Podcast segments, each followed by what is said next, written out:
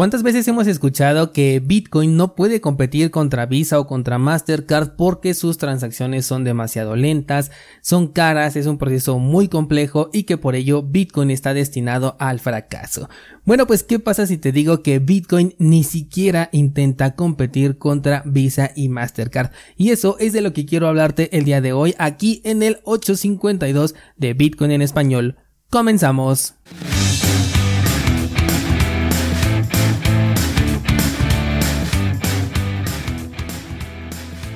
Ayer estaba yo revisando esta noticia que me pareció bastante interesante. Es una noticia que encontré en Cripto Noticias. Te voy a dejar el enlace en las notas del programa en donde aparece Seifidan Amus eh, diciendo que Bitcoin ni siquiera compite contra Bitcoin, contra, perdón, contra Visa, contra Mastercard o contra PayPal. Y la verdad es que no puedo estar más de acuerdo con ello. De hecho, ya lo hemos comentado en algunos otros episodios, pero hoy quiero centrarlo específicamente en, en desmenuzar el por qué precisamente no compite. Aquí la definición que nos dice Seifidia Namus, que por cierto, si no has leído su libro te lo recomiendo bastante, nos dice que la tecnología de Bitcoin no vino a competir contra los servicios que ofrecen grandes plataformas de pago como lo es Visa o como Mastercard Mastercard, Western Union, PayPal, cualquiera de ellos. Más bien viene a contrarrestar el avance de los sistemas de pago de los bancos centrales de los países. De hecho, abrí una página aquí de Wikipedia para pues saber cómo, cómo se define a Visa como un facilitador de transferencias electrónicas de fondos en todo el mundo, más comúnmente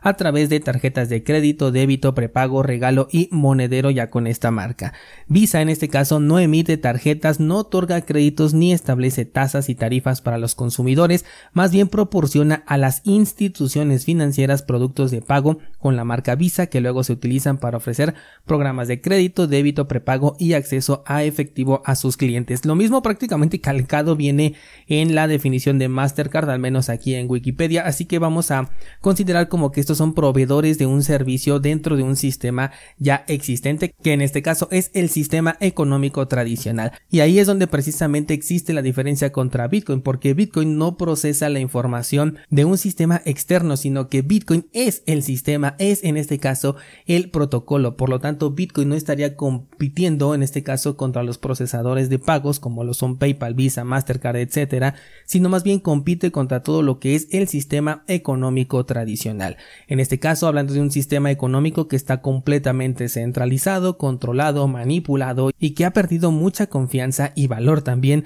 a lo largo del tiempo y lo hemos podido ver sus repercusiones en diferentes países, no hace falta que mencione los ejemplos de siempre, pero eh, por ejemplo ahorita tenemos a España, que es un país en donde estamos viendo también una eh, degradación bastante fuerte de lo que es ese sistema económico y de cómo se quieren eh, aprovechar de las personas, en este caso por tener el control total e incluso están en contra de la existencia de las criptomonedas, de la existencia de Bitcoin y por ello temen la regulación a ellos, porque al introducir una regulación significa que están aceptando que estos son medios reales con los cuales se puede realizar una transacción. Entonces, en este caso, Bitcoin con lo que compite no es contra los procesadores de pago, de hecho, nuestro procesador de pago descentralizado dentro de este sector es BTC Pay Server. Si queremos hacer una comparación entre Visa, Mastercard y el, equivalente en Bitcoin, tendría que ser contra BTC Pay Server, que en este caso sí es un procesador de pagos que facilita las transacciones, que eh, otorga beneficios, digamos, a los, a, los emprendedores o a las empresas que quieren adoptar este procesador de pagos para poder operar ahora sí con un sistema más grande, que en este caso es el protocolo de Bitcoin. Pero Bitcoin es el competidor directo del sistema económico tradicional que ofrece una postura completamente diferente, de hecho una postura completamente opuesta. Eh, podemos comparar uno con otro, vamos a encontrar ventajas y desventajas de ambos lados. Sí, también el sistema económico tradicional va a tener sus propias ventajas, pero en este caso, eh, pues vamos a ver con cuál de los dos nos vamos a inclinar dependiendo de cada una de las actividades que vamos a realizar. Porque sí, también puede ser válido que se diga que los pagos con Bitcoin son lentos, lo cual sería completamente ineficiente, por ejemplo, para ir a hacer el super. Imagínate las enormes filas que se harían si estuviéramos pagando todo el tiempo con Bitcoin eh, cuando vayamos al super pues obviamente sería un proceso interminable. Para ello es efectivo el sistema económico tradicional. Además no necesitamos eh, una transacción peer-to-peer que nos garantice que nuestro dinero va a ir directamente hacia Walmart, por ejemplo, como para utilizar un método de, de pago electrónico como en este caso lo sería Bitcoin. Ahí no tenemos ningún beneficio en este caso. Pero por el contrario, si a lo mejor queremos hacer un pago hacia un servicio, a lo mejor la contratación de una VPN, de un servicio de correo electrónico de, de mayor privacidad, el pago por algún contenido, algún servicio, algún producto, lo que sea, pero que a lo mejor ahí sí requerimos o por lo menos nos interesaría tener una interacción peer-to-peer, bueno, pues para eso podemos utilizar Bitcoin, porque ahí no nos va a importar que vaya a tardar aproximadamente 10 minutos en confirmarse la transacción. Eh, vamos a tener la garantía de que realmente esta transacción fue realizada y lo podemos verificar, a diferencia del sistema económico tradicional en donde sí podemos ver una eh, confirmación, digámoslo así, en nuestra aplicación digital de nuestra banca, donde va, donde va a decir que ya la transferencia fue eh, llevada a cabo con éxito, pero eso es simplemente un grado de confianza, que si en algún momento el, la contraparte nos dice, oye, sabes que no recibí el dinero, no podemos realmente demostrar que el dinero ya está en su cuenta, simplemente podemos sacarle una captura de pantalla a nuestra transferencia donde dice que la transferencia ya fue realizada con éxito, pero ¿qué tal si en ese momento el sistema falló? Algo que no puede pasar en Bitcoin, en Bitcoin el sistema no puede fallar, no te puede mostrar una información incorrecta. Dentro del sistema económico tradicional dependerías de un tercero para que pudiera solucionar este problema en donde ese tercero te, te, diga realmente que ese dinero sí ya fue transferido, que ya está en la cuenta bancaria de la persona en cuestión y bueno, de ahí tendrías que arreglarte con la otra persona para que ella aceptara esa creencia, digamos, ¿no? Pero en cambio con Bitcoin, con este sistema económico descentralizado, tenemos una manera completamente transparente de verificar una transacción y lo podemos demostrar porque en la blockchain de Bitcoin todo se registra, ya que ahí tenemos una evidencia inalterable de cuando ocurre una transacción y podemos verificar realmente que de acuerdo a la dirección que nos fue proporcionada, el dinero ya está dentro de la cuenta, podemos saber desde qué momento, en qué bloque se agregó, cuántas confirmaciones tiene, cuánto monto se entregó, cuánto se pagó por comisiones, podemos saber un montón de información únicamente con la dirección. También por eso hay que tener mucho en cuenta el eh, buscar la privacidad al momento de realizar una transacción con Bitcoin. Ahí entrarían los paynims, pero si empiezo a hablar de ello me voy a salir completamente del tema. Así que me regreso aquí al sistema económico tradicional versus el sistema descentralizado que tiene Bitcoin y efectivamente nos damos cuenta que nos ofrece cosas distintas. Hace un tiempo, creo que hasta fue el año pasado, me comentó un descentralizado que Bitcoin falla porque eh, no es a prueba de, de, estafas, ¿no? Por ejemplo, dice, si yo quisiera pagar algo eh, a un proveedor chino, pues yo no puedo asegurarme de que realmente me va a enviar el producto y si yo le mando mis Bitcoin, pues no hay forma de recuperarlos. Y tiene razón en el punto en el que no tiene forma de recuperarlos. Sin embargo, se puede utilizar, por ejemplo, una transacción multifirma, se puede eh, generar una transacción con un, ¿cómo se llama? Un lock time, que es un bloqueo de tiempo para poder asegurarnos de esto, o simplemente puedes utilizar aquí el sistema económico tradicional, porque efectivamente si no va a satisfacer tus necesidades, entonces no tiene ningún, eh, ningún chiste que realmente estés utilizando una tecnología descentralizada cuando no es necesaria. Bitcoin en este caso sí está compitiendo contra el sistema económico tradicional, pero no pretende reemplazarlo, porque hay cosas como estamos abordando en este momento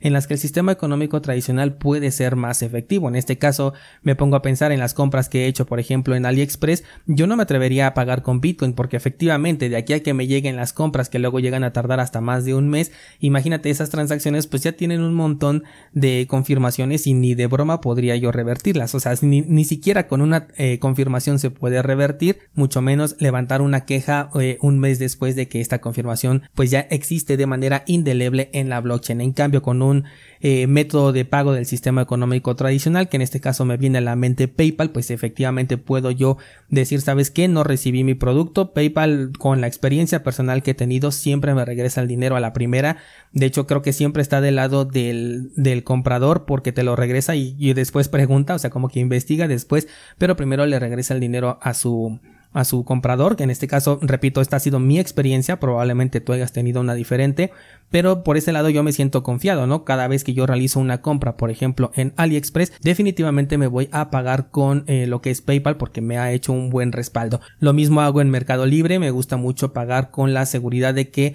al utilizar métodos que estén ligados a Mercado Pago, cualquier cosa que me llegue a pasar me van a regresar el dinero. Recuerdo el caso de un amigo que de hecho él no compraba todavía en Mercado Libre, él como que todavía le daba miedo y yo le dije, no, sí, cualquier cosa te respaldan. Y fíjate qué casualidad que era su primer compra prácticamente así ya con una cuenta personal porque antes de ello me pedía eh, de favor que yo le hiciera las compras pero ahí le dije ya anímate para que vayas creando tu historial y mira que la primera compra que hace le llega o sea compró un celular y le llegó en este caso un, eh, un flexómetro y pues la verdad sí se puso bien nervioso, ¿no? Porque dice, es mi primera compra, te dije y todo y yo le digo, no, no te preocupes, no hay ningún problema, tú nada más toma evidencia, manda la, las capturas, dile a Mercado Libre pues lo que sucedió y efectivamente le regresaron su dinero eh, e incluso consiguió todavía el teléfono en una segunda compra que de nuevo la hizo en Mercado Libre porque ya le dio esta confianza y le convino porque hasta encontró más barato el mismo producto, ¿no? Entonces, eh, bueno, regresando al tema, tenemos este tipo de ventajas con el sistema económico tradicional, por lo tanto, o sea, sí somos descentralizados, nos gusta esta, eh, ¿cómo le llamamos? Revolución silenciosa, pero también hay que aceptar que hay cosas para los que no lo necesitamos. Esto de la adopción masiva, yo eh, te he dicho desde ya muchísimos episodios que no es algo que yo veo como un objetivo, yo no creo que Bitcoin vaya a reemplazar ni al sistema económico tradicional, ni a PayPal, ni a Mastercard, Visa, a ninguno de estos procesadores de pago, muchísimo menos al dólar. Yo creo que Bitcoin simplemente va a coexistir con todo ello y el hecho de que tengamos estas críticas, pues no sé si a lo mejor estas personas están entendiendo mal a la tecnología o también a lo mejor hay creadores de contenido que sí están aportando esta idea a la comunidad, ¿no? Porque yo sí he visto muchos que están, por ejemplo, a favor de la adopción institucional, de que eh, pues se emocionan cuando, cuando anuncian, por ejemplo, esto del ETF de Bitcoin, cuando una empresa compra millones de Bitcoin, también se emocionan y es que sí, en términos de precio, tiene un impacto significativo, lo podemos aprovechar, nos encanta porque pues to the moon, pero ya también te expliqué, ¿no? Cuál es el, punto y, y, el posible ataque que podría llegar de la mano de la adopción, que de hecho se me hace muchísimo más efectivo que un ataque del estilo de la prohibición. Entonces, como que ser extremistas en que no, Bitcoin va a solucionar todos los problemas, va a reemplazar a todo, yo lo veo innecesario. El argumento, por ejemplo, de Bitcoin Cash, ¿no? De que no, es que con Bitcoin no puedes pagar un café. Pues lamento decirte que con Bitcoin yo no quiero pagar un café, o sea, he puesto mucho este, ejemplo de que no voy a utilizar un helicóptero para ir a hacer el súper, ¿verdad? Porque sería ineficiente. Lo mismo considero que no voy a, a, comprar un café pagando con Bitcoin, que sí, ahora ya se puede hacer con Lightning Network, que ya podría ser como una especie de experimento para que te vayas acostumbrando, pero ya una vez que entiendes el valor de Bitcoin, pues no sé, ¿no? Es como si en el sistema tradicional utilizáramos oro, por ejemplo, para pagar el transporte público, sería algo desde mi punto de vista pues poco, poco práctico, o peor aún, ¿no? Para pagar los impuestos, imagínate pagar los impuestos con oro, que nos entreguen eh, dinero del que se devalúa y que nosotros le entreguemos un activo que se aprecia. Pues sería completamente incoherente desde mi punto de vista. Así que para mí Bitcoin es un activo que tiene un uso muy distinto, muy específico, que mm, Puedes utilizarlo de la manera en que tú quieras, siempre he defendido eso. Si tú sí quieres comprarte un café y pagar con Bitcoin, adelante, estás en todo tu derecho, pero tiene características muchísimo más eh, fuertes de las que podemos sacar provecho como para, eh, digamos, utilizarlo de una manera tan banal como es, por ejemplo, eh, adquirir un bien de consumo o algo que se vaya a depreciar o peor aún, algo que te vayas a comer en los próximos 5 o 10 minutos y que ese Bitcoin que pudo haberse apreciado con el tiempo y darte una mejor ventaja tanto en niveles de privacidad, seguridad, em, confianza, diagonal verificación en este caso y obviamente apreciación económica todo esto que nos puede dar Bitcoin, bueno, pues lo estarías, eh, entre comillas, desperdiciando por haberlo utilizado de una manera en la que el efectivo o un pago con tarjeta sería muchísimo más efectivo, sobre todo